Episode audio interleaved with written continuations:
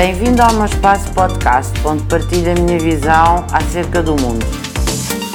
Promover a não violência e a paz na sociedade através de programas que devem vir desde o pré-escolar ao ensino básico, ao ensino secundário, passando depois para a universidade.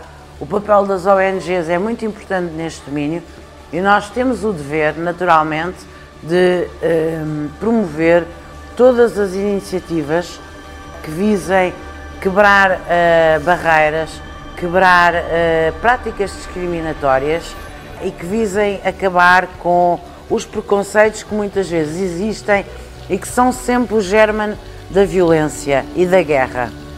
Ter uma cultura de paz, ter uma cultura de não violência, implica sempre estarmos bem focados naquilo que é o objetivo central da sociedade e que está devidamente previsto, estatuído na Declaração Universal dos Direitos Humanos, que começa pelo facto de cada pessoa ser igual em direitos e deveres. E isso faz com que, se cumprirmos este primado, nunca haverá violência e nunca haverá guerra. Sabemos que isto é muito difícil, podemos dizer inclusivamente que isto é uma utopia.